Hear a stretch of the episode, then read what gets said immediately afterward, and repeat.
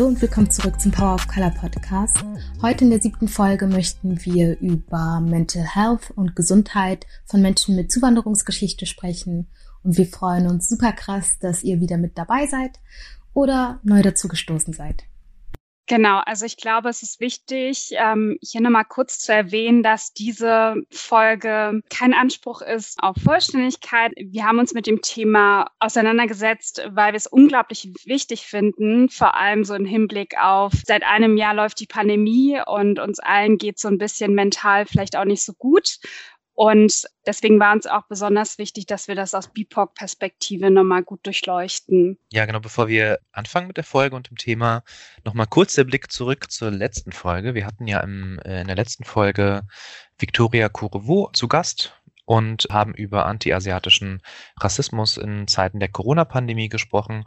Und erst einmal vielen, vielen Dank. Wir haben wirklich so viel tolles Feedback bekommen. Und auch ganz viele haben auch über die sozialen Netzwerke uns geschrieben und die Folge geteilt. Und ja, da müssen wir einfach wirklich sagen, vielen, vielen Dank. Also heute, nee, wann war das? Gestern hat Corientation uns dann nochmal wirklich richtig hart gepusht und ähm, wir, also unser Herz geht auf. Vielen Dank dafür, für so viel Support.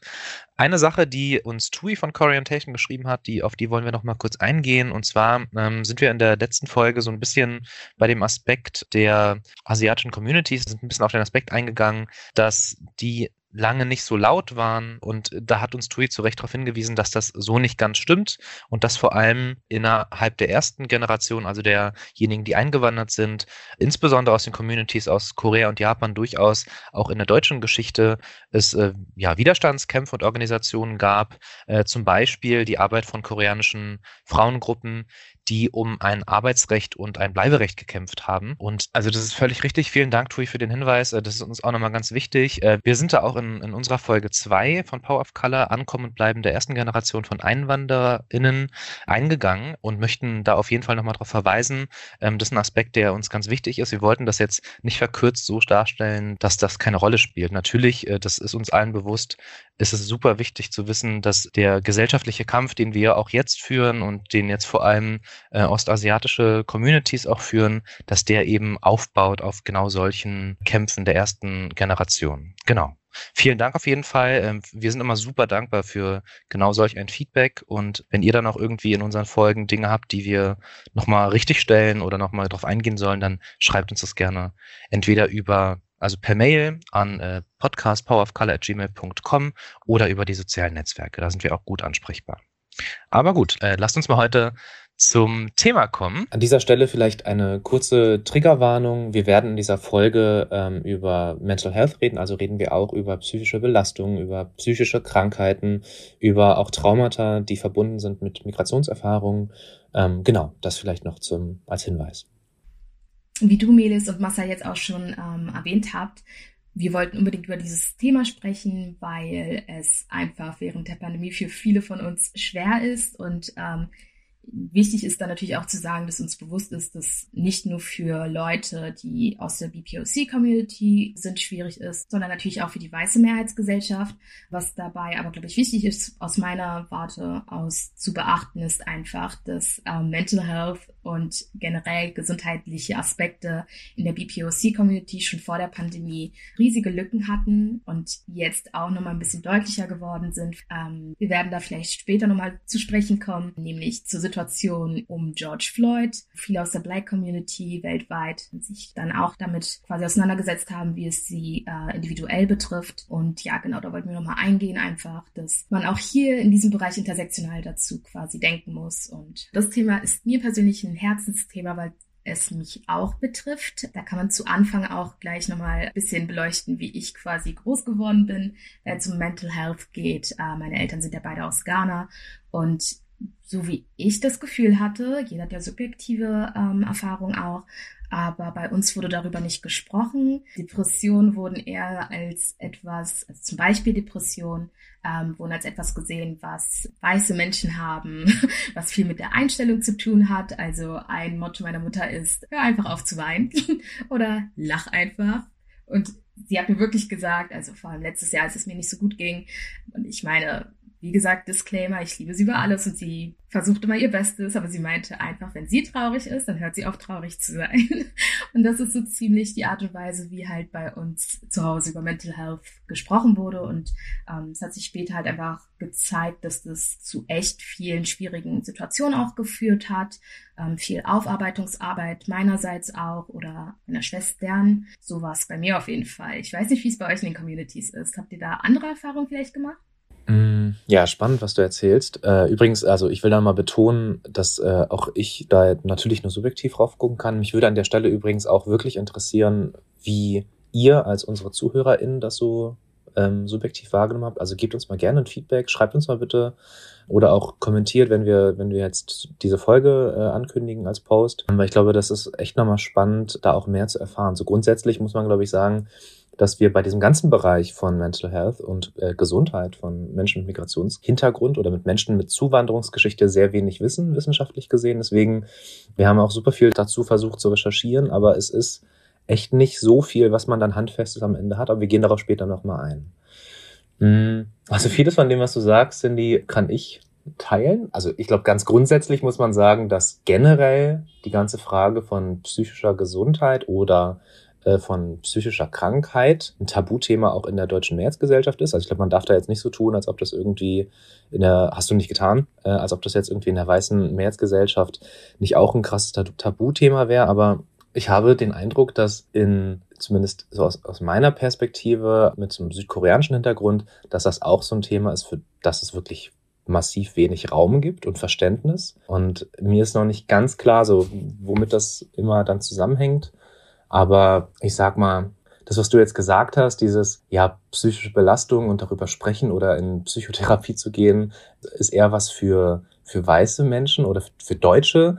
Das kenne ich auch so tatsächlich. Aber ich bin da ein bisschen so ratlos, woran das in erster Linie liegt. Also wir jetzt gar nicht so in so eine Begründung gehen, meine Beobachtung ist nur, dass, dass tatsächlich dieses, ja, dann sei halt nicht so traurig oder, oder nur dieses, ja, als ob man sich da irgendwie entscheiden könnte, dass das halt schon eher dann die Zugriffe sind ähm, und, und die Begründung. Medes, wie ist deine Perspektive darauf? Ich habe eine ähnliche subjektive Wahrnehmung und zwar ähm, vernehme ich das auch so, dass innerhalb der Familie oder auch also subjektiv gesehen in der Community halt psychische Krankheiten als so Schwäche angesehen werden und dass man da eher von abrät und sagt, unterdrückt deine Emotionen und ähm, versucht lieber die Fassaden sozusagen der Anpassung zu wahren und niemandem zu zeigen, dass du halt Schwächen hast, ne? eben weil es dir vielleicht gesundheitlich nicht gut geht, psychisch nicht gut geht. Und ich glaube, also das Problem liegt, glaube ich, so ein bisschen in der sozialen Perspektive und zwar dieses unterdrücke deine Emotionen und passe dich an und halte die Fassade aufrecht, ist ja das, was uns an sich immer mitgegeben wurde von den Communities, um nach außen hin immer zu sagen in Deutschland, wir gehören dazu, wir gliedern uns ein und versuchen uns anzupassen und gute Migrantinnen zu sein. Und ich glaube, dieser Druck eben hat auch Auswirkungen nicht nur auf das soziale Leben tagtäglich, sondern auch auf grundsätzlich unsere Gesundheit. Das ist spannend, Melis, weil ich habe in den Recherchen gefunden, dass ähm, es gibt nicht viele Studien dazu, aber es gibt schon ein paar und dass zumindest bezogen auf die türkischstämmige Community, da gibt es schon ein paar Zahlen und da ist es halt so ein gewisses ambivalentes Verhältnis zu dem, was du jetzt gesagt hast, nämlich dass viele türkisch- oder türkeistämmige Migrantinnen in Studien dann schon angeben, dass sie verstärkt unter psychischen Belastungen oder psychischen Krankheiten leiden. Und steht ja ein bisschen im Widerspruch zu dem, was du jetzt gesagt hast. Ähm, hast du da eine Erklärung für, woran das liegen könnte? Also ich glaube, wir müssen, wir müssen es aus zwei Perspektiven betrachten. Und zwar aus der einen Perspektive in die Community hinein als Einzelperson. Da musst du auf jeden Fall den Schein wahren, in Anführungsstrichen und stark sein. Aber ähm, innerhalb so der ärztlichen Versorgung oder grundsätzlich, wenn man ähm, sich mit sich selbst auseinandersetzt, kann man sich selbst schon oder gesteht man sich selbst schon eher ein, dass man vielleicht Probleme hat, gesundheitliche wie beispielsweise irgendwie, dass man Depressionen hat. Und bei diesen Interviews ist das, glaube ich, ähm, so ein bisschen rausgekommen eben, ne? dass die türkische Community sich da schon eingesteht im Face-to-Face-Gespräch mit den Ärztinnen, dass sie vielleicht ja eher betroffen sind. Hm, könnte das auch etwas damit zu tun haben, dass dadurch, dass ähm, viele türkeistämmige Menschen ja schon teilweise in der zweiten, dritten, vierten Generation hier leben. Und also bei meiner Suche zum Beispiel nach einem Therapieplatz habe ich erfreulicherweise auch viele, viele Therapeutinnen gefunden, die selbst eine türkische Migrationsgeschichte haben. Hat das vielleicht etwas damit zu tun, dass wenn Menschen aus einer Community halt in einem Feld arbeiten, wie jetzt in diesem, dass mehr Leute das vielleicht ernster nehmen für sich auch? Also ich glaube, grundsätzlich hat halt die türkische Community auch einen Wandel mitgemacht. Ne? Ich glaube, äh, meine subjektive Wahrnehmung, die es gibt, herrscht immer noch vor, weil wir so sozialisiert wurden. Aber es bricht so ein bisschen was auf, wie du schon sagst. Es gibt irgendwie türkische, äh, türkischstämmige PsychologInnen oder äh, PsychotherapeutInnen, die halt ähm, dadurch eine Niedrigschwelligkeit mit reinbringen, dass man sich halt auch mit psychischer Gesundheit auseinandersetzen kann und darf und ähm, natürlich dazu animiert auch, dass man vielleicht eher den Mut hat, auch zu einer Psychologin oder Psychotherapeutin zu gehen, um eine Therapie anzufangen. Aber grundsätzlich beobachte ich halt auch, wenn ich mir so andere Communities ansehe, wie unterrepräsentiert die halt sind ne, in der Psychotherapie und wie schwer es auch unglaublich ist für BPOCs halt, wie du schon eigentlich einleitend gesagt hast, einen Therapieplatz zu finden. Ich habe da aus Österreich einen Literaturbericht zu Migration und Gesundheit gefunden, und zwar im Auftrag ähm, der Arbeiterkammer Wien und des äh, Bundesministeriums für Gesundheit. Wir verlinken euch das auch nochmal in den Show Notes.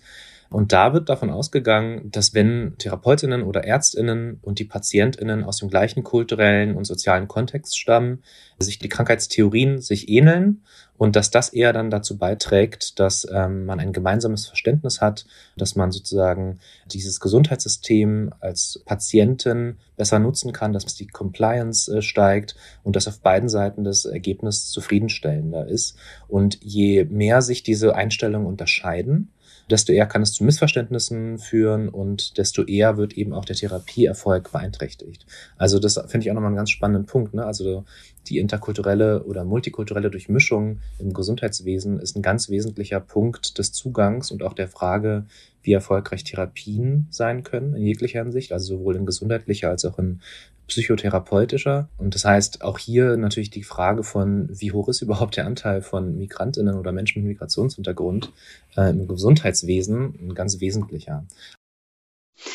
Ja, und zwar habe ich mich auch ähm, ein wenig mit dem Thema Psychotherapie auseinandergesetzt, indem ich, ähm, so wie du, mich etwas eingelesen habe ähm, und mal versucht habe herauszusuchen, was an sich die größte Kritik oder das größte Problem an der Psychotherapie in Deutschland ist.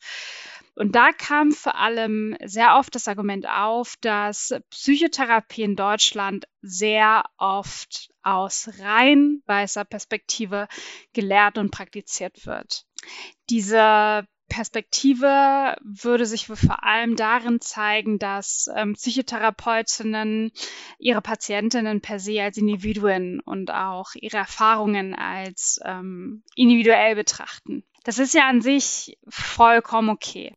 Es zieht aber für BIPOX schwerwiegende Konsequenzen mit sich. Wenn eine Therapeutin beispielsweise in ihrer Ausbildung halt gelehrt bekommt, dass Rassismen keine Gewaltform sind oder keine Traumata sind und als solche nicht anerkannt werden, dann werden halt gesamte Personengruppen, heißt ähm, BIPOX, migrantisierte Menschen, dadurch eben komplett ausgeblendet. Und es wird gesagt, dass halt ähm, beispielsweise Rassismus als Gewaltform, eben weil sie nicht anerkannt wird, keine Folgen auf deine psychische Gesundheit haben kann. Und da braucht es halt mehr an Studien, die das eben betonen und aufzeigen, dass durch Rassismus eben auch die Gesundheit leidet von BIPOX.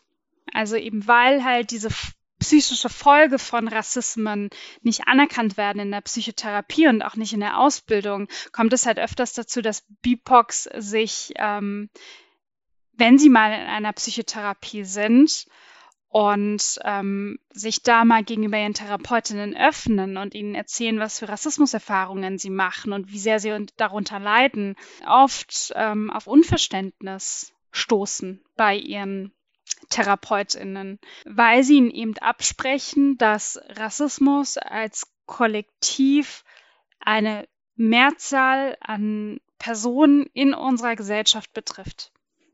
Und das hat dann oft auch zur Konsequenz, dass ähm, BIPOX sich eben dazu entscheiden, ihre Therapie abzubrechen und auch vielleicht nie wieder eine einzugehen. Und es macht mich, um ehrlich zu sein, sehr betroffen, weil ähm, ich der Meinung bin halt, dass eben aus dieser rein weißen Sicht auf Psychotherapie ja einem größten Teil der Bevölkerung der Gerichte Zugang zu halt psychischer Heilung blockiert wird, weggenommen wird. Eben weil man nicht anerkennen möchte, dass wir in einer rassistischen Gesellschaft leben und ähm, Rassismus halt an sich Struktur hat. Und deswegen finde ich es halt auch unglaublich wichtig, dass halt nicht nur ausreicht, dass wir BIPOC-Ärztinnen und Psychotherapeutinnen haben, sondern auch ganz besonders eine rassismuskritische Psychotherapie brauchen, die eben sensibilisiert ist für interkulturelle Verständigung und auch ähm, eben versteht, dass Rassismus ein grundlegender Faktor sein kann, weswegen die Gesundheit von Menschen ja beeinträchtigt ist. Wie Mele schon meinte, dass nicht nur das Leute quasi mit ähnlichen Symptomen kommen, sondern die halt auch von ähnlichen Erfahrungen herrühren. Ähm, so würde ich das vielleicht sagen, was ja zum Beispiel bei Menschen aus einer BPOC-Community nicht oft zutrifft im Vergleich zu weißen Leuten, einfach weil der kulturelle Kontext anders ist. Und wie Marcel jetzt auch schon gesagt hat, ein Verständnis für die Kultur und wie man aufgewachsen sein könnte, ist, wenn es um Therapie geht, super, super wichtig. Einfach auch, damit die Patientin oder der Patient das Gefühl hat, verstanden zu werden. So, also dazu kann ich ja zum Beispiel sagen, ich war äh, zum ersten Mal 2019 in Therapie. Also ich wurde letztes Jahr mit einer Depression diagnostiziert und im Jahr davor wurde ich aber wegen Panikattacken und einer Angststörung quasi behandelt und ich weiß noch, dass mein Therapeut, der natürlich super toll war und der hat mir auch wirklich geholfen, aber man hat da gemerkt, dass es so eine Art Misskommunikation gab. Bei, also nachdem ich schon drei Monate bei ihm war, da haben wir quasi über die Stellung von Mann und Frau in der ghanaischen Community gesprochen. Und er hatte angenommen, dass Männer bei uns über der Frau stehen automatisch. Und es war interessantes Gespräch, weil ich ihm dann halt erstmal erklärt habe, dass es halt bei den Ashanti zum Beispiel nicht so ist. Es ist halt ein Matriarchat, also Männer stehen quasi schon als Oberhaupt der Familie in Anführungszeichen da, aber ähm, erstens ähm, ist es nicht ähnlich wie in Europa und es unterscheidet sich auch in Ghana, weil wir halt so viele verschiedene Ethnien teilweise da wohnen haben und es war überhaupt nicht auf mich anzuwenden. Also ich wurde nicht als Individuum angesehen, ähm, was, glaube ich, eigentlich super gut gewesen wäre. Sondern ich musste ihm halt erstmal erklären, dass ich halt in so einem super krassen Frauenhaushalt zum Glück groß geworden bin. Und ja, das war dann danach unangenehm für mich auf jeden Fall, da das alles klarstellen zu müssen, weil ich mich halt unverstanden gefühlt habe. Und das schon irgendwie so nach langer Zeit in der Therapie. Das, was du gut dargestellt hast, habe ich auch sehr oft von Freundinnen und Freunden miterlebt und gehört. Ne? Also, dass halt bei einem muslimischen Hintergrund oft gesagt wurde, so, ja, dein kultureller Hintergrund, also die Familienverhältnisse sind kompliziert und das hat was auch genau mit der Stellung des Mannes zu tun und deswegen leidest du so darunter. Und das stimmt an sich halt in den meisten Fällen nicht, wenn man den kulturellen Hintergrund und diesen Zusammenhalt der Familie verstehen würde. Ich habe das Gefühl, ähm, da wir aus einem ganz anderen Background kommen, haben wir halt andere kulturelle Zwänge, mit denen wir konfrontiert werden und darauf sensibilisiert zu sein ne? und ähm, jemanden zu finden als Psychologin oder Psychotherapeuten, ist halt unglaublich schwer. Und deswegen kenne ich auch unglaublich viele Freundinnen und Freunde, die halt genau deswegen, weil sie sich missverstanden gefühlt haben von der Psy in der Psychotherapie, von den PsychotherapeutInnen, dass sie die Psychotherapie halt abgebrochen haben. Mehrfach. Ohne Ergebnis. Mich würde interessieren, weil ich das ein bisschen beim Lesen mich gefragt habe, ob zum Beispiel bei der türkischen äh, Community es nicht mittlerweile in der zweiten und dritte, dritten Generation auch einige Psychotherapeutinnen gibt, die eben auch aus dieser Community stammen und ob das nicht sozusagen dann vermehrt eben auch in Anspruch genommen wird äh, aus der türkischen Community, weil ja abseits vom, vom Verständnis über, über kulturelle Aspekte ist ja auch die also jetzt für die, vor allem für die erste Generation, die Frage der Sprachbarriere auch nochmal eine ganz andere, ne? Absolut. Und ähm, es gibt ja auch Studien, die beweisen, dass man innere Empfindungen in der Muttersprache viel besser artikulieren kann. Das heißt dann in der Muttersprache Türkisch besser artikulieren kann als in äh, der deutschen Sprache oder in einer anderen Sprache. Und ähm, klar gibt es einige PsychotherapeutInnen türkischer Abstammung, die es halt ermöglichen, eben auf Türkisch Probleme besser artikulieren zu können und auch kulturell zu verstehen. Aber ich glaube, wir haben immer noch viel zu wenig ähm, Therapeutinnen, die halt aus den Communities herauskommen und ähm, für die Leute aus den Communities sozusagen Unterstützung darstellen. Das sieht man ja auch beispielsweise, wenn man sich so anschaut, ähm, was es für Fremdsprachangebote gibt. Ne? Also bei den Psychotherapien, da gibt es sehr, sehr wenig Möglichkeiten. Da gibt es ein bisschen Spanisch, Englisch und das meiste findet eigentlich nur auf Deutsch statt. Und da müssen wir halt auch irgendwie interkulturell ran, um das zu ändern. Ja, auf jeden Fall. Ich fand auch super interessant, was du meintest, bezogen auf den Abbruch ohne Ergebnis bei der Therapie. Ähm, also das ist ja tatsächlich gar nicht selten. Es ist ja oft so, dass man quasi erstmal von Therapieplatz zu Therapieplatz ähm, springt, weil man da erstmal jemanden finden muss, mit dem man sich wohl genug fühlt, um über so persönliche und intime Sachen zu sprechen. Aber was ich halt zum Beispiel bei der BPOC-Community super interessant finde und da wieder, wir haben keine Statistiken, aber so wie ich das jetzt mitbekommen habe von äh, Freundinnen, die selbst BPOC sind und ähm, eine Therapie hatten und dann abgebrochen haben, die haben für lange, lange Zeit nicht nochmal irgendwie versucht, einen Therapieplatz zu bekommen.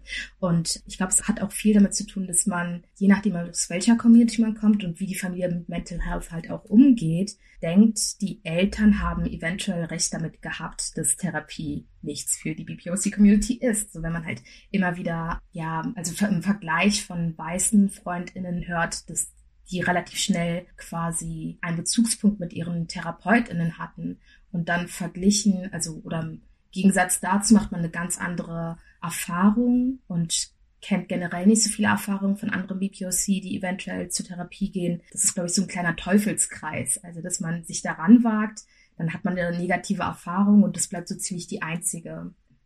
Ich glaube, es ist sowieso eine Herausforderung, jetzt als weißer Psychotherapeut oder Psychotherapeutin, selbst wenn ich interkulturell, transkulturell kompetent bin, da tatsächlich auch, also das überhaupt leisten zu können. Und wenn ich mir vorstelle, dass ich es das überhaupt nicht irgendwie in meiner Ausbildung hatte und da einfach nicht, selbst wenn ich interessiert dafür bin, nicht kompetent genug bin, dann kann das einfach auch total, total negativ, total kontraproduktiv sein. Ne? Also die Frage von der ganzen Analyse des Verständnisses für meine Patientin oder für meinen Patienten ist ja massiv eingeschränkt. So, wenn ich das einfach nur aus, aus der Mehrheitsperspektive äh, mir anschaue und dann auch noch gepaart, wie du es erzählt hast, dann die mit vielleicht Vorurteilen, dann äh, ja, das ist da, da ist einfach der, die Versorgung, wenn man das mal systematisch sieht, einfach ähm, massiv eingeschränkt. Und ich habe auch gelesen in der Recherche, dass also Schweden und USA und England sollen sehr gut sein, so was transkulturelle und psychomedizinische Ansätze in, äh, angeht, aber Deutschland ist da immer noch leider sehr unterentwickelt.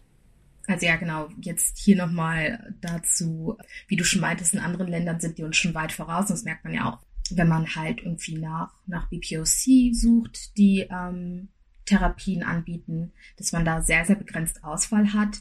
Und ähm, dadurch, dass es eben so begrenzt ist und viele Leute vielleicht sich jemanden wünschen, der ähnliche Erfahrung hat, sind die Plätze da ja sowieso schnell weg auch einfach und dauerbesetzt. Und ich meine, das betrifft ja so ziemlich alle Therapieplätze. Ähm, wir wissen, dass es schwierig sein kann, einen Platz zu bekommen aus verschiedenen Gründen. Äh, manche Praxen nehmen ja zum Beispiel nur PrivatpatientInnen. Dann geht's wieder darum, von wegen, wie sieht's mit Entfernung aus und so weiter und so fort. Aber was ich halt super interessant fand, ist halt mit, den, mit der Auswahl zum Beispiel oder mit der Suche letztes Jahr zu der ganzen Black Lives Matter Bewegung. Da gab es von vielen Influencerinnen Influencern vermehrt Posts darüber, wo man jetzt in bestimmten Städten halt BPOC-TherapeutInnen finden kann. Und das fand ich super cool einfach, weil man wenn man alleine sucht, eben nicht oft so eine gesammelte Seite hat. Das ist ja super selten. Und Instagram hat auf jeden Fall oder Facebook oder wie auch immer diese ganzen Plattformen haben, äh, der Community nicht nur so eine Auswahl gegeben, quasi so eine gesammelte Auswahl, sondern auch eine riesige Debatte auch über Mental Health in BPOC-Communities halt ähm, ausgelöst. Und das fand ich super interessant. Worauf ich jetzt eigentlich nochmal hinaus wollte, war, dass wir ja grundsätzlich, also so auf europäischer Ebene und auch auf UN-Ebene ja diese Gesetze haben, ne? dass es, dass eigentlich alle Menschen den gleichen Zugang zu Gesundheit haben sollten, diskriminierungsfreien Ges ähm, Zugang zu Gesundheit und dass halt eben diese Knappheit in Deutschland beispielsweise an psychotherapeutischen Plätzen oder auch grundsätzlich Zugang für BIPOX zu Psychotherapie auch aufzeigen, dass es da anscheinend keinen gerechten Zugang zu gibt, ne? Und dass wir da uns als Deutschland, ja, dem nicht gerecht werden, also unserer Rolle und Aufgabe. Ich glaube, da ist auch nochmal ganz wichtig, vielleicht auch für alle, die jetzt zuhören und, und äh, jetzt keinen Migrationshintergrund haben oder jetzt vielleicht damit nichts viel anfangen können, ist, glaube ich, auch nochmal ganz wichtig, sich vor Augen zu halten, was Migration eben auch bedeutet. Ne? Also ähm, für viele, die, die eingewandert sind, ist Migration eben auch Entwurzelung so und ähm, hat eben auch ganz doll damit zu tun, oder hat eine ganz dolle Auswirkung auf, ja, wie ich mich selber sehe, auf die psychologischen Prozesse. Und mh, hm, da vielleicht nochmal wichtig zu sagen, dass sozusagen auch Angst eine Rolle spielt, Trauer ähm, um den Verlust, den man sozusagen in seinem Herkunftsland hinterlassen hat, generell auch eine Auseinandersetzung mit dem Fremden in dem neuen Land. Und wenn das noch gepaart ist mit Diskriminierungserfahrungen, mit Rassismus oder mit Sprachbarrieren, dann kann das eben noch immer ganz andere Auswirkungen, negative Auswirkungen haben auf die psychische Gesundheit und natürlich auch auf die körperliche. Aber das ist auch nochmal eine Perspektive, die da, glaube ich, eine ganz große Rolle spielt. Mal abseits so von kulturellen Aspekten ist das nochmal, ist das nochmal wichtig hier an der Stelle zu erwähnen. Ähm, wir verlinken euch jetzt in Bezug auf die Posts, die es auf Instagram gab, nochmal zu ein paar Seiten, also unter anderem Homies. Ich weiß nicht, ob ihr die kennt. Wenn nicht, dann geht auf jeden Fall hin. Die haben ähm, eine Highlight-Story zu dem Thema Depression und äh, wie es in verschiedenen Communities besprochen wird. Äh, genau, ich würde nochmal Bezug auf dich nehmen, kurz Marcel. Und zwar genau meintest du ja auch schon mit äh, Migration, also was da das Besondere ist, ist eben also dieser Aspekt der Entwurzelung. Ich finde da super interessant, dass ich weiß nicht, ich habe jetzt von vielen und von mir aus kenne ich es halt auch, dass wenn man eben den, der Familie erzählt, dass man mentale Störungen hat. Man gehört vielleicht zur ersten Generation oder halt von, zur weiteren Generation von äh, MigrantInnen. Das halt immer die Frage ist, so warum? Was könnte dich hier in einem besseren Land ähm, so traurig machen? Wir haben so viel aufgegeben bei uns, damit unsere Kinder es besser haben und deine Vorfahren hatten es so schlimm. Also man wird da halt mit so ganz, ganz vielen verschiedenen Vorwürfen teilweise einfach konfrontiert.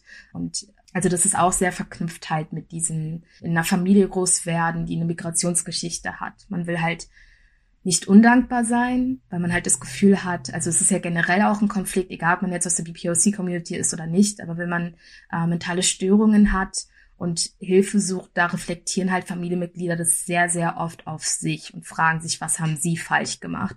Und ich glaube, das ist halt auch, äh, das darf man nicht beachten für Menschen, die halt hergekommen sind und so viel auch geopfert haben, damit ihre Kinder es besser haben. Ein krasser Konflikt, den man wirklich mit denen eingehen muss und also wo man mit denen drüber diskutieren muss, dass es wenig mit denen an sich zu tun hat. Und man muss auch beachten, dass halt viele ähm, aus der Community gar nicht wissen, dass halt Depression zum Beispiel vererbbar ist. Die denken halt, das kann halt nur durch gewisse Umstände, durch schlechte Erfahrungen entstehen und ähm, genau, einfach nur der Appell, dass man da nicht aufgeben darf. Also man muss da einfach wirklich Gespräche führen mit seinen Eltern, der Familie und keine Ahnung. Es gibt auf YouTube zum Beispiel super viele coole, nice kleine Videos, die ich zum Beispiel meiner Mutter gezeigt habe, damit sie Depression ein bisschen mehr versteht. Und ähm, die kann ich auch gerne verlinken, wenn ihr wollt gehen auch nur fünf Minuten für alle Eltern, die wie meine Mutter äh, eine fünf Minuten Zeit haben, weil sie arbeiten müssen. ähm, genau. Ja, der Punkt, also um nochmal da auf die Entwurzelung oder grundsätzlich auch darauf einzugehen, was es für Faktoren gibt, weswegen man halt auch gesundheitliche Probleme haben kann. Ne? Also so ist es ja oft so, dass man entwurzelt ist sozusagen, weil man das Heimische verlässt und in ein, ein neues Land, fremdes Land emigriert. Hinzu kommt dann, dass du natürlich deiner Familie eben in diesem Land auch eine bessere Zukunft ermöglichen möchtest. Das heißt, du arbeitest, hast Existenzängste, weil du ähm, deinen Kindern beispielsweise oder deiner Familie halt alles ermöglichen willst, finanziell auch, und hast halt auch an sich Angst äh, darum, dass halt deine Kinder grundsätzlich auch von diesen, von der Diskriminierung und vom Rassismus, der halt auch in der Mehrheitsgesellschaft vorherrscht, davon halt betroffen sind, ne? Und dadurch vielleicht auch ähm, nicht die Chancen bekommen könnten, die sie eigentlich bekommen sollten. Und all diese Faktoren zeigen halt einfach oder bündeln sich halt und ähm, zeigen, dass diese Ängste gesundheitliche Folgen mit sich tragen können. Und ich glaube, dass halt zusammenzuzählen, ne, dass Rassismus grundsätzlich auch gesellschaftliche Ausgrenzung und auch Diskriminierung an sich, was mit Menschen macht, mit jedem Individuum macht und dass das natürlich nicht spurlos an, an Leuten vorbeigeht. Unabhängig davon, ob du jetzt tatsächlich selbst immigriert bist in erster Generation oder ob du schon in der zweiten oder dritten Generation hier lebst. Du bist davon betroffen und diese Faktoren müssen ernst genommen werden. Rassismus, Diskriminierung und Ausgrenzung, um eben zu verstehen, dass das auch gesundheitliche Folgen haben kann. Hm.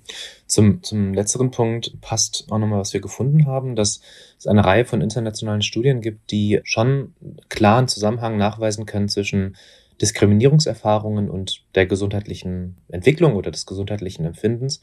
Und dass da schon deutlich wurde in den Studien, dass es klar negative Auswirkungen auf die psychische und das körperliche Befinden generell hat und auf die körperliche Gesundheit, wenn ich Diskriminierungserfahrungen, wenn ich Rassismuserfahrungen mache und äh, das mein Leben lang vielleicht oder Teile meines Lebens in, innerhalb äh, des Landes, in dem ich lebe und also jetzt auch um vielleicht vorzubeugen, dass man irgendwie, dass das äh, jetzt hier so schnell abgetan wird, das ist wissenschaftlich schon äh, eigentlich ein klarer Befund. Und das, das ist natürlich auch oft, das muss man auch an der Stelle sagen, gepaart damit, dass Menschen mit Migrationshintergrund haben in Deutschland ein erhöhtes Armutsrisiko und dass das natürlich auch eine ganz wichtige Rolle spielt. Ne? Die Frage der sozialen und ökonomischen Benachteiligung verbunden mit Diskriminierungserfahrungen kann halt auch in doppelter Hinsicht zu einer negativen gesundheitlichen und psychischen Entwicklung führen. Genau. Und an der Stelle ist vielleicht auch nochmal ganz spannend. Also wir haben nicht viel über die einzelnen Communities gefunden, aber bezogen auf die türkische Community, ähm, die fühlt sich dann doch oft, also in Studien, signifikant häufiger von Diskriminierung betroffen als andere Migrantinnengruppen. Und gleichzeitig haben wir in dieser Kohorte auch eine erhöhte Selbstangabe von psychischer Belastung, von körperlichen Krankheiten. Also wir wollen es jetzt an der Stelle gar nicht, ne, wir sind keine WissenschaftlerInnen, aber das ist zumindest etwas, was wir da ganz konkret gefunden haben und das ist dann schon irgendwie, ja, also spannend an dem Punkt. Auf den ersten Punkt würde ich auch nochmal gerne eingehen, den du genannt hast, nämlich nochmal die Perspektive derjenigen, die als erste Generation hergekommen sind. Ich glaube, mal abgesehen von dem von der Entwurzelung muss man auf Deutschland nochmal ganz klar sagen, also wir hatten das ja auch in, in einigen Folgen, die Frage von, wie GastarbeiterInnen hier angekommen sind. Und ich glaube, da muss man auch nochmal ganz deutlich sagen, wie die hier angekommen sind und was für, unter welchen Bedingungen sie hier gelebt und gearbeitet haben. Und ähm, da für, für die allermeisten derjenigen, die als GastarbeiterInnen hergekommen sind, muss man eben schon sagen, dass sie meist irgendwie in Akkord- und Schichtarbeit gearbeitet haben, dass sie oft körperlich schwere Arbeit angenommen haben, dass sie eben auch oft Arbeiten angenommen haben, die mit Gesundheitsrisiken verbunden waren, ne? also sei es jetzt im Werk oder im, im Bergbau, dass es kaum Erholungsphasen gab, dass es viele Überstunden gab äh, und all das äh, eben sind alles Quellen von, von Stress, von körperlicher Belastung und im Endeffekt auch von psychischer Belastung. Und ähm, das ist, glaube ich, auch nochmal ein ganz wichtiger Punkt. Da geht es auch um Anerkennung, in, in, was diesen biografischen Werdegang angeht, der natürlich für ganz viele Auswirkungen auf das Leben hatte. Und vielleicht jetzt, jetzt sind, ist die Generation alt, ja, und ähm, ja, und das, das gehört eben auch nochmal mit dazu, dass wir da nochmal differenzieren zwischen vielleicht auch derjenigen Generation, die in zweiter und dritter Generation ja aufgewachsen ist und der, denjenigen, die hier angekommen sind. Und eben auch oft heute noch in eher Berufen arbeitet, die prekärer sind, die viel mehr Belastungen mit sich bringen als andere. Ja, genau. Also im Zusammenhang damit auch einfach mit psychischen Erkrankungen wollte ich auch nochmal unbedingt ansprechen. Es kommt ja auch darauf an, wie psychische Erkrankungen innerhalb der BPOC-Community überhaupt auch in Medien zum Beispiel repräsentiert werden. Und da werden wir ganz klar, glaube ich, einig sein, dass diese beiden Kategorien oft nicht zusammengebracht werden, ob es jetzt in Serien ist oder Film oder was auch immer.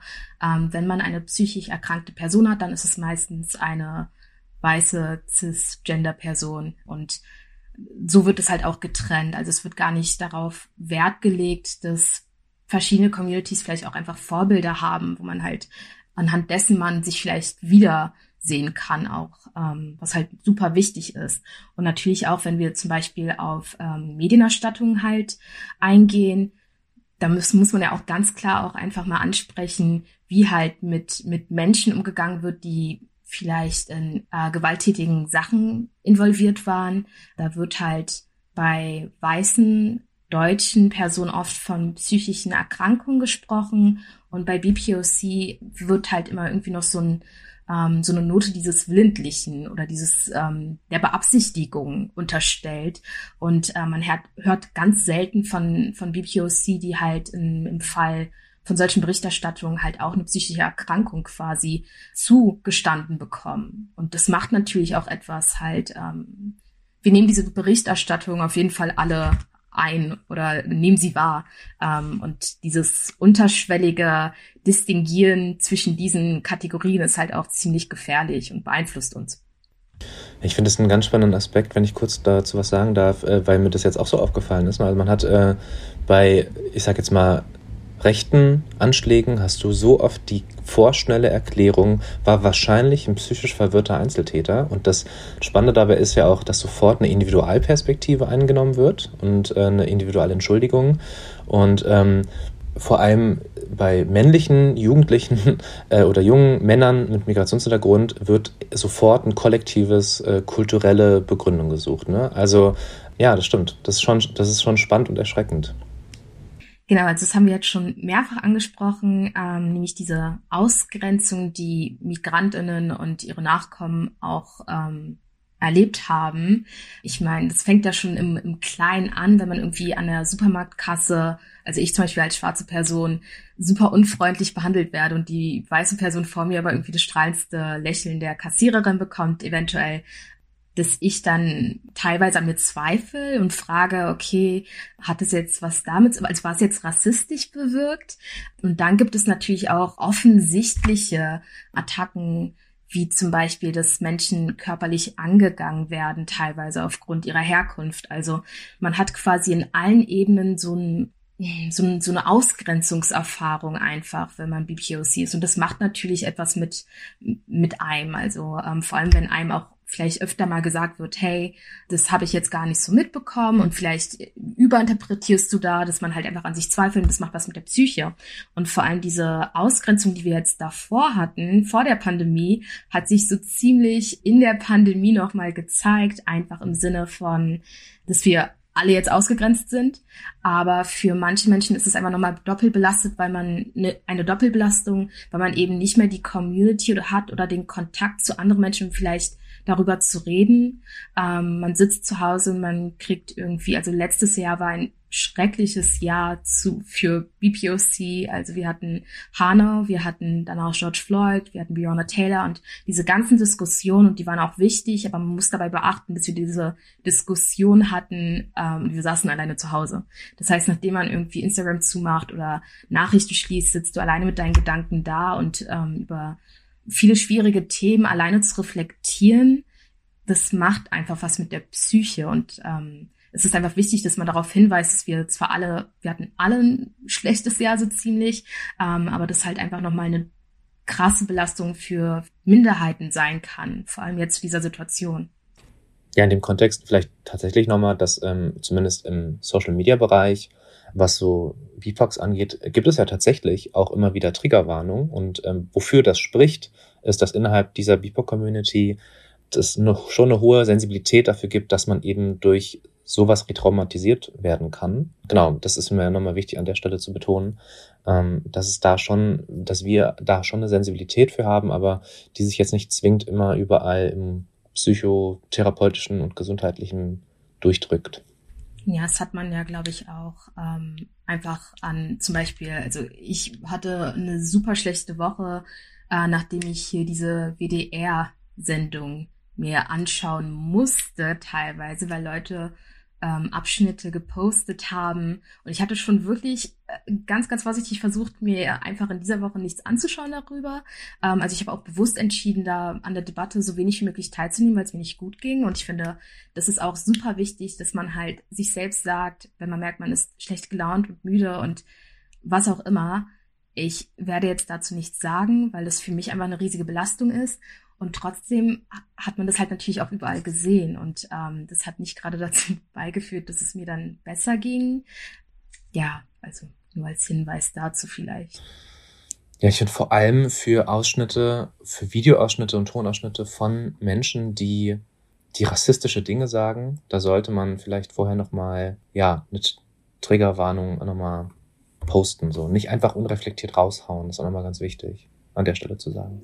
Ich glaube, das zeigt halt auch einfach, dass auch wenn wir uns in der Pandemie befinden, dass halt wir trotzdem tagtäglich, fast tagtäglich halt mit dieser Art ähm, von Diskriminierung und Rassismus konfrontiert werden. Ne? Dass halt immer wieder irgendwas aufkocht, jetzt beispielsweise mit dem Z-Wort, ne, und ähm, dass die Community da auch relativ schnell äh, mit Empören reagiert hat und aufgeklärt hat zeigt ja, dass wir uns eigentlich im Dauerstress befinden, so, ne? Also zusätzlich zu der äh, Pandemiesituation, dass wir alle zu Hause sein müssen und dass wir keine sozialen Kontakte pflegen dürfen, was ja zusätzlich schon zu Belastung sorgt für uns alle aber auch zusätzlich dann als BPOCs, die dann halt immer wieder mit irgendwelchen Problemen konfrontiert werden, die halt unsere Leben betreffen. Ne?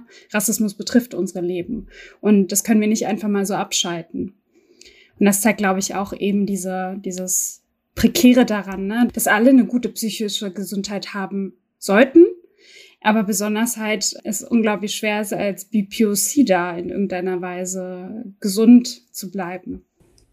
Ja, ich habe auch äh, einige Freunde und Freundinnen, die halt ähm, BIPOC sind und sich tatsächlich auch aus dem Grund wesentlich weniger einbringen, weil es für die viel zu belastend ist. Und ich kann es so nachvollziehen. Also es war ja in, in der letzten Folge auch mit äh, Victoria Kurovu nochmal deutlich, ne, dass, dass dieser, und das sehen wir ja alle, dass ein antirassistischer Kampf aus einer BIPOC-Perspektive ist einfach mega belastend. Und da rede ich noch nicht mal von rechten Trollen, die äh, auch ständig auf da sind und ständig belastend sind, sondern so ganz generell. Man hat so viele Widerstände, man muss so oft von vorn anfangen, man wird, hat so oft Dinge, wo man denkt, oh, das muss jetzt wirklich nicht sein, dass du dich jetzt so ausdrückst. Ähm, und ja, überall, Social Media, generell die Medienlandschaft und das, die politische Perspektive, also das ist, ist wirklich super, super viel.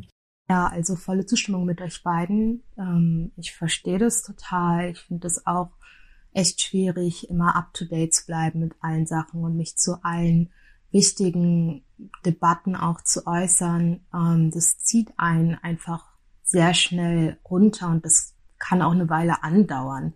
Vor allem, weil wir gefühlt jede Woche neue Sachen oder von, was heißt neu, aber von Debatten hören, die eigentlich schon längst geführt wurden und dann bringt irgendjemand sie wieder auf und man hat das Gefühl, man muss jetzt Position beziehen ja, und in diesem, in diesem Moment ist man ja auch einfach nur verletzt und auch ein bisschen enttäuscht und das kann einen psychisch total belasten. Äh, umso wichtiger ist es auch wirklich, dass man Pausen einlegt und das finde ich aber auch gut auf der anderen Seite, dass ähm, in den letzten Monaten oder im letzten Jahr, ich habe das 2020 zum ersten Mal wirklich mitbekommen, dass ähm, auch viele Social Media Accounts ähm, Leuten nahelegen, dass man Pausen einlegt und dass man sich nicht zu allen Sachen äußern muss, weil das hier halt wirklich, ja, ähm, das nimmt einen einfach mit und das darf man bei der ganzen Sache nicht vergessen. Und ja, ich finde halt einfach diese Sensibilisierung, dass man einfach, dass man schnell müde wird von manchen Debatten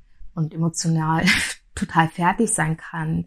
Das finde ich richtig wichtig. Und ja, genau. Und wenn man halt auch merkt, dass man, dass man einfach super down ist und das hält eine Weile an und mit Freunden oder Freundinnen sprechen hilft auch nicht, dann ähm, ist es da auch immer gut, wenn man sich professionelle Hilfe sucht, ähm, wo man dann auch gegebenenfalls genau über solche Sachen sprechen kann und seine Gedanken teilen kann und Mechanismen lernt, ähm, die einem helfen, diese Themen gut durchzustehen, ohne dann irgendwie am Ende immer mental total ausgelaugt zu sein. Wir haben jetzt sehr viele spannende Themen in Hinblick Mental Health ähm, angerissen. Und zwar ähm, halten wir natürlich fest, dass da aus deutscher Perspektive viel mehr Studien reinkommen müssen und ähm, auch die Diversität an der Psychotherapie voranschreiten muss, um BPOCs mehr Unterstützung zur Verfügung zu stellen. Genau, weil wir eben so viel angerissen haben, werden wir zu einer weiteren ähm, Podcast-Folge selbstverständlich konkreter auf das Thema Gesundheit, äh, Gesundheitsversorgung nochmal den Fokus setzen. Aber ich glaube, jetzt wäre es nochmal cool und wichtig, dass wir unter uns mal so ein bisschen besprechen, wie wir denn überhaupt den Pandemiealltag ähm, überleben und ähm, was wir denn uns so Gutes tun. Wie sieht's dann bei dir aus, Marcel? Naja, also ich muss schon sagen, dass dieser zweite Lockdown ähm, mental viel belastender für mich ist als der erste. Also ganz klar. Ich muss auch ehrlich sagen, beim ersten habe ich das so, also ich bin, ich finde generell, äh, dass ich jetzt nicht missverstanden äh, verstanden werde, die Frage der Einschränkung total sinnvoll. Ähm, beim ersten Mal war es aber tatsächlich für mich überhaupt nicht schlimm. Ich habe es eher genossen tatsächlich. Ich fand es eher cool, auch mal so eine Entschleunigungsphase zu haben, gesellschaftlich. Und man hat ja gesehen, was alles möglich ist. Aber jetzt im, im zweiten Lockdown, vielleicht hat es auch mit dem Winter zu tun, also es beides auch nochmal zusammenkommt. Äh, ja, ich, ich merke schon, dass mich das total, total runterzieht und ähm, dass ich auch äh, gar nicht so viel rauskomme, wie ich vielleicht rauskommen sollte, dass ich viel mehr tatsächlich drin verbringe und es mir schwer fällt, in so eine Regelmäßigkeit zu kommen, wirklich mal rauszukommen, abseits vom Einkaufen. So und also ich gehe schon mal spazieren, aber ich finde da also da, also vielleicht gar nicht nur was was ich jetzt mache, damit es mir besser geht. Ich glaube, das würde ich als Wunsch formulieren. Ich muss auf jeden Fall mehr raus. So und ähm, ja genau. Wie sieht's bei euch aus, Cindy? Ja, also ich glaube, das ist auch wirklich extrem wichtig, das nochmal zu sagen. Das ist super, super wichtig, dass ähm, wir uns alle an die Restriktion halten, weil letztendlich wollen wir alle einen schönen, niceen Sommer haben. Jetzt lieber, während es kalt ist, zu Hause bleiben ähm, und herausfinden, was einem gut tut, als irgendwie ein bisschen rücksichtsloser sein. Ähm, ich weiß, es ist schwierig, weil, wie gesagt, also jetzt, seitdem ich halt meine Depression auch diagnostiziert bekommen habe, ähm, habe ich gleichzeitig auch Antidepressiva bekommen, weil es bei mir dann auch irgendwann so schlimm wurde, dass ich so gar nicht mehr aus dem Bett gekommen bin. Und das war auch gleichzeitig damit verknüpft, dass wir dann Winter irgendwann hatten und die Uni wieder angefangen hatte. Also, ne, also an all meine Black People outside Uh, holt euch eure Vitamin D uh, Dosis. Es ist so wichtig, wir haben ja wirklich einen Unterschied. Also ich habe meine Vitamin D Lampe zum Beispiel jetzt gerade an. Kochbananen essen, damit der Eisenhaushalt auch wirklich ausgeglichen ist. Aber ja, genau. Also wie gesagt, ich würde einfach an alle, die merken, dass sie auch eine starke mentale Störung haben, einfach sagen, geht zu eurer Hausärztin oder geht zu eurem Hausarzt, sprecht darüber, begebt euch eventuell in Therapie und ähm, vor allem eine Routine reinbringen. Das hat mir geholfen, dass ich jeden Tag aufstehe, ich mache meine Oldies up, Goldies Playlist an, räume auf und fange so meinen Tag an. Melis, wie sieht's bei dir aus? Also was ich gemerkt habe während der beiden Lockdowns oder drei, sind das schon drei? Sind schon drei, ah ja, der Wellenbrecher-Lockdown, den habe ich vergessen. Naja, okay. Genau, es sind, es sind drei Lockdowns gewesen. Genau. Ähm, also was ich, was mir unglaublich schwer fällt, ist mir selber einzugestehen und auch Leuten einzugestehen, dass es mir nicht gut geht, wenn es mir nicht gut geht. Ne? Also eher bin ich diejenige, die sagt immer, die ein bisschen positiv und optimistischer wirkt und immer sagt, ja, danke, mir geht's gut. Ich merke halt auch, ich glaube, das, was ich aus diesen äh, drei Lockdowns halt gelernt habe, ist auch, mir mal einzugestehen, dass es mir nicht gut geht und dass es auch vollkommen okay ist. Und dass es auch unglaublich schön ist und das ist vielleicht das, was ich Gutes für mich tue, ist, ähm, dass ich mich dann halt mit Freundinnen austausche, indem wir dann gemeinsam skypen oder uns ähm, in einem Zoom-Raum treffen und uns ein bisschen austauschen darüber. Oder halt ähm, über unsere Chatgruppe miteinander schreiben. Und äh, das ähm, tut mir gerade unglaublich gut dass ich halt Leute habe, auch so Freundinnen, die in anderen Städten leben, eigentlich und zu denen man sonst nicht so viel Kontakt hatte, jetzt plötzlich durch Zoom und ähm, per Telefon viel, viel mehr Kontakt hat, ähm, gut mehr, tut mir halt unglaublich gut, weil man dadurch halt ähm, Rückendeckung hat, Unterstützung und Support hat. Ich glaube, das ist ähm, für uns alle unglaublich wichtig.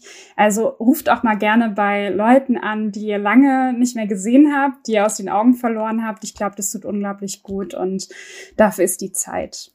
Ja, voll wichtig. Also ich, ich merke, dass mir das äh, super schwer fällt, weil, weil ich einfach merke in meinem beruflichen Alltag und auch in meinem politischen Alltag und das, was wir, das wir auch jetzt machen, alles an Kommunikation oder so viel, ist so krass zweckgebunden.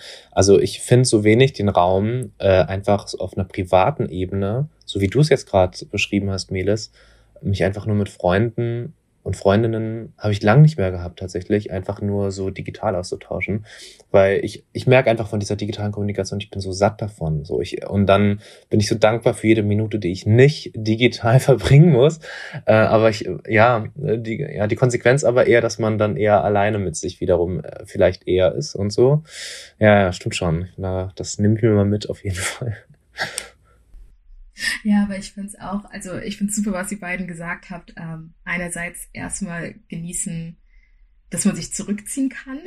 Also ich war auch noch nie so glücklich, mein Handy irgendwie auf Stumm zu schalten. So, ich habe mir zum Beispiel jetzt auch immer, ähm, ich habe mir jetzt mal vorgenommen, mein Handy einfach ab 22.30 Uhr auszumachen, wenn sich jemand danach meldet, dann Pech. Also es ist spät, Leute, wirklich ich. Ich bin auch nicht mehr die Jüngste, so wir sind alt, wir brauchen irgendwann mal so Pause, müssen schlafen gehen ja, genau dieses auch sich eingestehen, dass man einfach schlechte Laune hat. Das ist so, so wichtig. Ähm, vor allem auch einfach, ähm, einfach mal akzeptieren, dass egal wie produktiv man irgendwie ist in der Woche, und ich glaube, das haben wir voll oft gehört, aber man, man nimmt es wirklich nicht wahr. Also man, es ist völlig in Ordnung, momentan einfach super unproduktiv zu sein und das Nötigste zu machen. Also wir sind übelst lange jetzt alle zu Hause und ähm, mussten wie von heute auf morgen unser ganzes Leben umwerfen. Und es ist in Ordnung, wenn man zwei Wochen mal einfach für sich nimmt und vielleicht nicht ähm, die 30-seitige Hausarbeit sofort in einem ähm, von, vom Fleck quasi schreibt, sondern sich Zeit lässt mit allem. Und ähm, ich glaube, ich, also das hilft mir immer, wenn ich das höre, so von wegen, wir machen so, also alles, was wir können momentan. Und ähm, genau, es hat dann nichts damit zu tun, was zum Schluss für ein Endprodukt rauskommt, so, sondern wir machen halt in unserem Tempo und das ist super wichtig. Ja, ich glaube dann fürs Erste würde ich sagen, sind wir erstmal für heute durch. Um das nochmal zu betonen, wir haben so einen ersten Aufschlag jetzt mit der Folge gemacht, insbesondere zu Mental Health. Wir sind da noch lange nicht am Ende. Uns ist das Thema total wichtig, insbesondere auch dann das andere Thema generell Gesundheitswesen und Gesundheit von Menschen mit Zuwanderungsgeschichte. Darauf werden wir auch nochmal eingehen. Wann genau können wir jetzt nicht sagen, weil wir haben schon die nächsten Folgen geplant, sind da auch dank des Feedbacks durch euch, haben wir viele coole neue Themen, Ideen, äh, die wir auf jeden Fall umsetzen wollen. Wie immer die Einladung dazu, uns ähm, Feedback zu geben, ähm, sowohl was äh, sozusagen den Aspekt angeht, wie wir es besser machen können, aber auch gerne inhaltlich und auch gerne eure Perspektiven, das habe ich am Anfang schon mal gesagt, äh, bezogen auf das Thema. Das ähm, bereichert uns total und ähm, wir teilen das auch gerne. Wenn ihr Lust habt, anonym, dann gebt, schreibt uns da gerne mal was. Genau, ansonsten der Hinweis wie immer, dass ihr uns gerne auch auf Steady unterstützen könnt mit so Supporter-Abos. Das hilft uns sehr. Das haben auch schon einige gemacht. Auch an dieser Stelle, das haben wir ganz vergessen. Vielen lieben Dank an Victoria Kurevu, die im Nachgang zu unserer letzten Folge nochmal auf Twitter für uns geworben hat und dass man uns was PayPalen soll. Das haben auch ähm, einige gemacht und das hilft uns total, weil wir haben tatsächlich wegen Hoster und der ganzen technischen Ausstattung haben wir einfach auch Kosten, die äh, wir erstmal abbezahlen müssen tatsächlich, weil wir machen das ja alles so nebenbei und gleichzeitig würden wir auch gerne in den Modus kommen, dass wir unseren ReferentInnen auch was zahlen können, dass sie das eben nicht ehrenamtlich machen müssen. Äh, da sind wir aber noch nicht, aber durch eure Hilfe, glaube ich, kommen wir dem Ziel auf jeden Fall näher. Wenn ihr uns kein Geld geben könnt oder wollt, dann könnt ihr uns gerne aber auch auf iTunes bewerten. Das hilft uns, gefunden zu werden und empfiehlt uns gerne weiter. Vielen Dank, dass ihr auch dieses Mal eingeschaltet habt. Passt auf euch auf, bleibt gesund und bis bald. Tschüss. Ciao. Tschüss.